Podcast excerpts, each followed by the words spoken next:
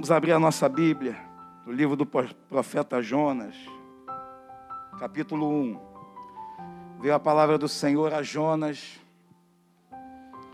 filho de Amitai, dizendo: Dispõe-te, vai à grande cidade de Nínive e clama contra ela, porque a sua malícia subiu até mim.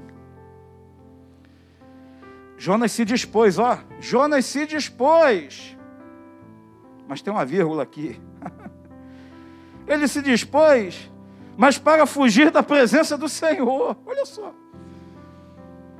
Deus mandou ele fazer uma coisa, e ele fez exatamente o contrário do que Deus havia ordenado.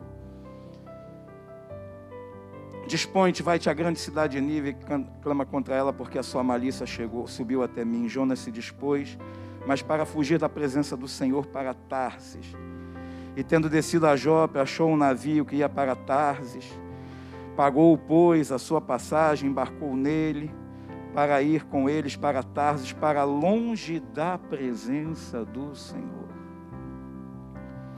Primeira reflexão que eu queria fazer aqui nessa manhã. Quantas vezes, e eu falo por mim, quantas vezes nós fugimos da presença do Senhor?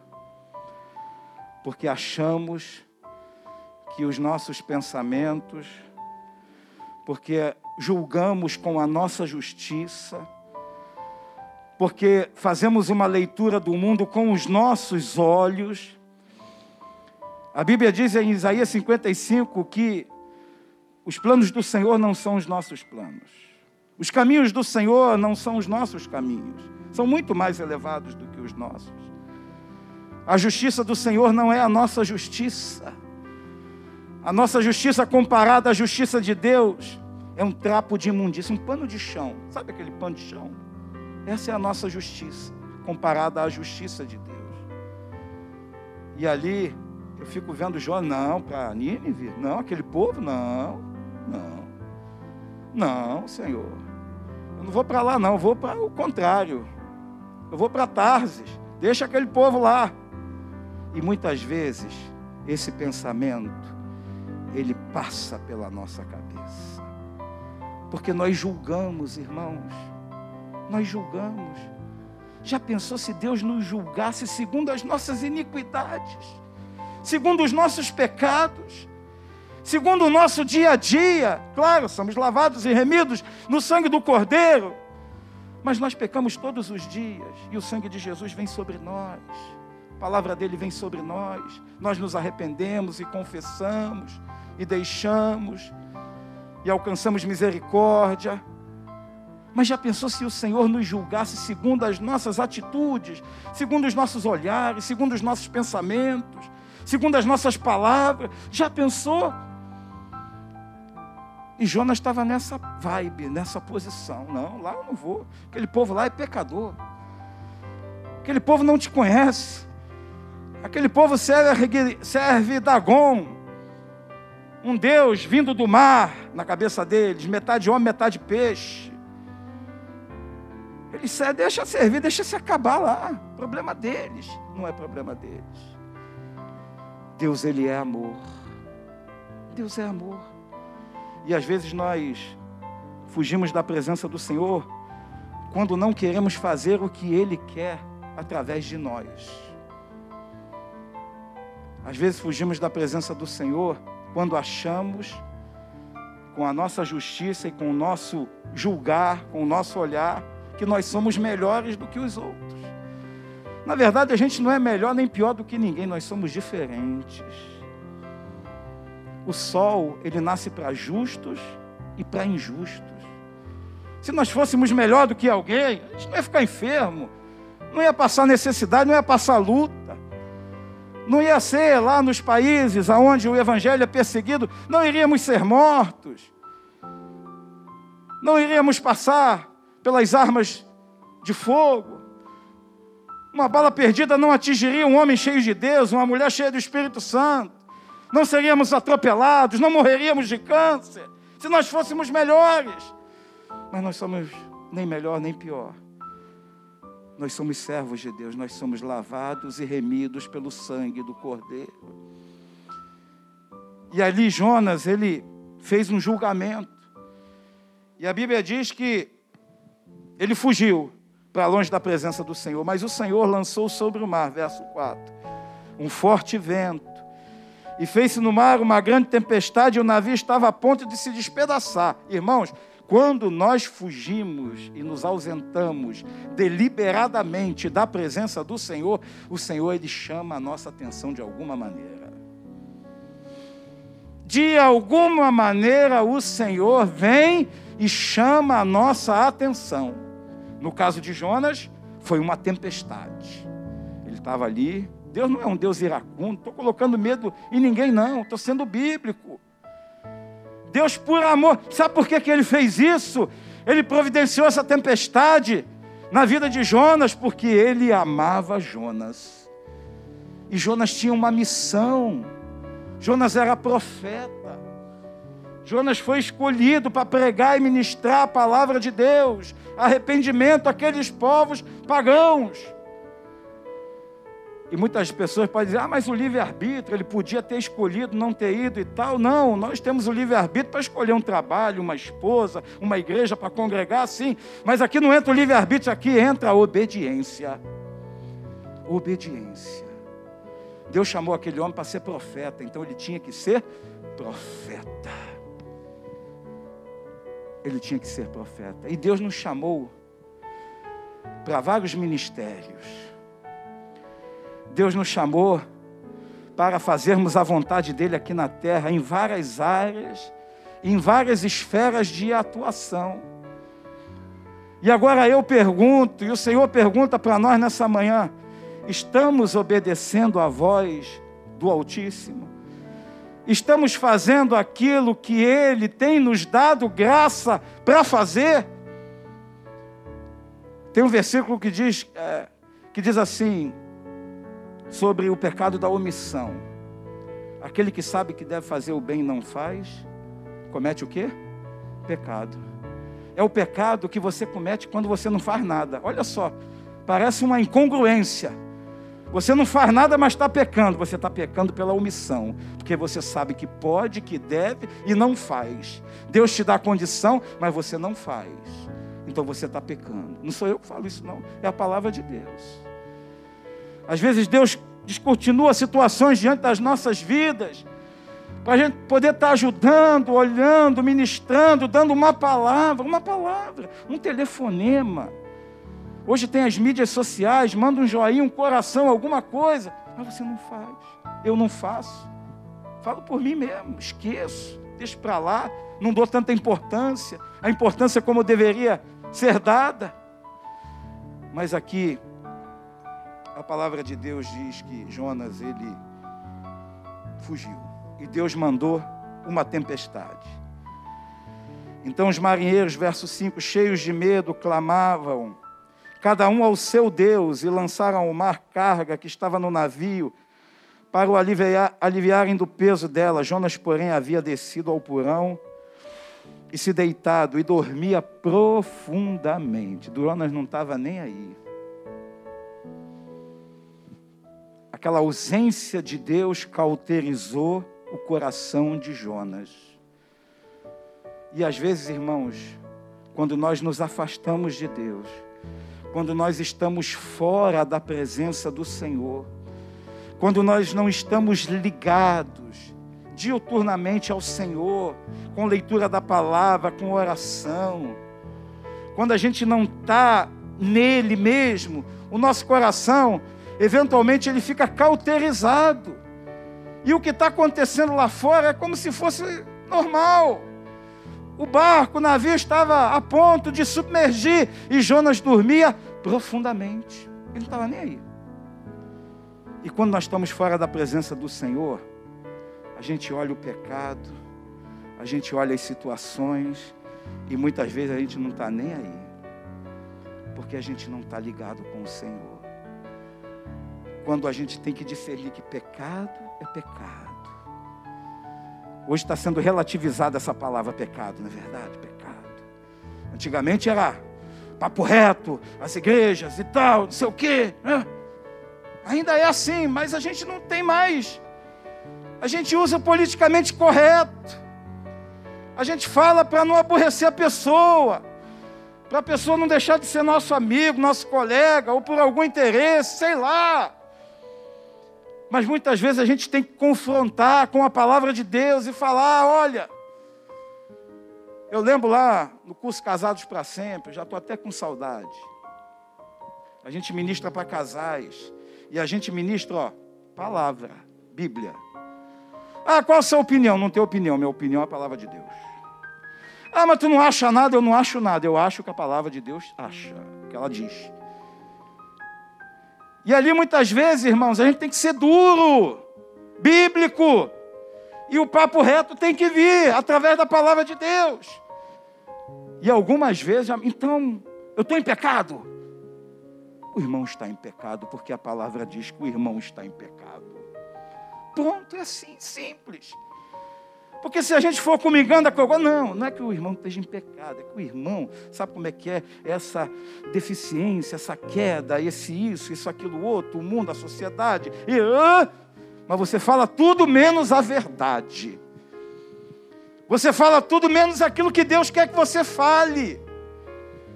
E Jonas estava assim: não, eu não quero pregar para aquele povo, não quero papo com eles.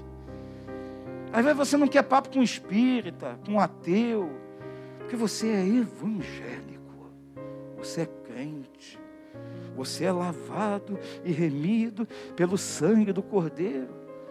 E você não quer muito papo, não quer interagir. Mas, irmãos, Deus nos chamou para sermos sal desta terra e luz deste mundo. Para estar junto e pregando, não compactuando, é diferente. Eu já sentei em várias rodas de cerveja, eu presbítero, pastor, e eu tomando minha Coca Zero, eu só bebo Coca Zero. E todo mundo falando um monte de besteira ali, trabalho e tal, eu ali, fazendo o quê? Sabe o quê? Sendo luz. Sendo luz. E às vezes a gente não. Claro, tudo tem o bom senso. Absolutamente tudo tem o bom senso. Mas a gente precisa ter discernimento, sabedoria se nós não pregarmos para essas pessoas, quem vai pregar? Quem vai falar? Quem vai mostrar? Eu tenho aconselhado pessoas que estão com cabeça completamente viradas, cabeças. Pensa em pessoas com a cabeça com problema. Por conta da influência que este mundo tenebroso tem sobre a cabeça de certas pessoas, que não estão fundamentadas na palavra. Porque, irmãos, quando a influência do mundo vem e encontra uma mente fundamentada na palavra de Deus, essa influência do capeta ela vem e vai e volta. Não acha morada, não acha espaço, não tem o um hiato ali para ela fazer morada. Porque todos os espaços estão preenchidos com a palavra de Deus. Não precisa ser um teólogo, não mas todos os espaços estão preenchidos com o temor de Deus, com a presença de Deus, com querer fazer a vontade dEle, com querer agradar a Ele, independente de qualquer coisa, independente do que a sociedade prega, fala. Eu já fui e sou muitas vezes marginalizado, não por ser um marginal, mas por estar à margem do pensamento de muita gente. Então, joga de... Não, ele não. Ele não ele não entra nesse esquema, não. Isso aí para ele não dá. Glória a Deus por isso, irmãos. Glorifica o nome do Senhor.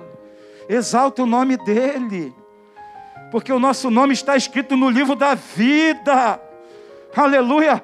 Jesus morreu para nos dar grande salvação. Para a gente pregar, para a gente ministrar, para a gente falar. Então os marinheiros, cheios de medo, clamavam aos seus deuses, lançando ao mar carga para aliviar o navio. Versículo 6. Chegou-se a ele o mestre do navio e disse-lhe: Que se passa contigo? Agarrado no sono, olha só, não está nem aí, a gente está quase morrendo, tu está dormindo, amigo. Qual é a tua? O que está vendo? Está maluco? Palavras minhas. Levanta-te, invoca o teu Deus, talvez assim esse seu Deus lembre-se de nós para que não pereçamos. E ali discorre a história toda ali. Jonas fala: Não, eu sou o culpado, pode me jogar no mar. E essa tempestade vai passar. Dito e feito, ele foi jogado no mar e a tempestade passou. E houve grande salvação para aqueles marinheiros, para aquele mestre, para aquelas pessoas que não conheciam o Senhor, através da tempestade provocada por Jonas, aquelas vidas também foram salvas, foram alcançadas pela graça do Senhor. Diz aqui a palavra de Deus, aleluia, que aqueles homens foram alcançados pelo amor de Deus, pela graça de Deus e fizeram o quê? Temeram ao Senhor, temeram e entenderam que o Deus de Jonas era o Deus que governava terra, céu e mar. Naqueles momentos, naquele momento, eu creio que eles esqueceram de Dagon, o Deus do mar deles, porque eles deviam ter clamado a ele também. E nada aconteceu. Mas quando Jonas falou e eles clamaram ao Deus de Jonas, e Jonas clamou, a tempestade cessou, e houve salvação para aquelas vidas. Não só da morte, mas salvação da alma, porque eles temeram, a Bíblia diz, que eles temeram ao Senhor. E às vezes Deus proporciona uma tempestade na nossa vida, primeiro pedagogicamente, para que a gente possa aprender. E segundo, que através da nossa tempestade que nós estamos vivendo, outras pessoas sejam alcançadas. Que elas vão olhar para nós, mas como é que pode ele aguentar isso tudo? Como é que pode ela aguentar? E ali você vai ter a oportunidade. Eu aguento, eu estou em pé, eu aturo, porque Deus tem me mantido de pé. E ali as pessoas vão glorificar a Deus e vão ter curiosidade de conhecer que Deus é esse que no meio da tempestade ela continua de pé. Que Deus é esse que no meio dos problemas, no meio da enfermidade, no meio do luto, no meio da perda, continua de pé. Que Deus é esse? É o Deus de Abraão, de Isaac, de Israel. É o Deus Todo-Poderoso, é o Deus da Bíblia. Que se não fosse Ele, irmãos, já estaríamos destruídos já teríamos sido sucumbidos pelas vicissitudes desta vida. Já estaríamos em depressão, morrendo de ansiedade, já estaríamos com os nossos pés desviados, já estaríamos fazendo besteira, falando besteira, murmurando, maledizendo, mas não, nós estamos aqui em pé, glorificando, exaltando aleluia, com nosso coração alegre, não obstante tudo, porque Ele tem nos mantido de pé. Ele tem nos mantido de pé. Palavra de Deus para nós nessa manhã: não fuja da presença dEle. Não fuja da presença do Senhor. Não se ausente da presença dEle. Porque Deus, Ele vai, se você fizer isso, o Senhor, Ele vai atrás de você porque Ele te ama, Ele quer o melhor para você. Salmo 139, terminando, não vou ler ele todo, não, fica como dever de casa. Você lê em casa ele todo, vou ler só alguns versículos. Salmo 139, versículo 7. Para onde me ausentarei do teu espírito? Para onde fugirei da tua face? Olha só Deus perguntando para nós. Aqui, o salmista Davi, ele fala: Se suba aos céus, lá estás. Se faça a minha cama no mais profundo abismo, lá estás também. Se tomo as asas da alvorada e me detenho nos confins dos mares, ainda lá me haverá de me guiar a tua mão e a tua destra me susterá. Por mais longe que você vá, por mais longe que você vá. E aqui Davi, ele não fala de afastamento de Deus, ele fala de afastamento geográfico. Você pode estar aqui hoje, amanhã está nos Estados Unidos, na Itália, na China. Você pode estar aonde for, pegar uma nave espacial e ir para Marte, chegar lá daqui a seis meses. Mas a palavra de Deus diz assim, ó: Se tomo as asas da alvorada e me detenho nos confins dos mares, ainda lá me haverá de guiar a tua mão e a tua destra me susterá. Porque a, palavra, a presença de Deus ela te acompanha. E a presença de Deus ela quer te acompanhar. Mas a presença de Deus é para aqueles que querem a presença dEle. Às vezes você pode falar muito, Senhor, eu quero. Você não é o que você fala, você é o que você faz. O que você fala, o vento, ó, leva. Mas o que você faz é testemunho, permanece diante de Deus. Ah, Senhor, eu quero isso, eu quero aquilo, mas não faz, não adianta nada. O bom é falar e fazer. Isso é testemunho.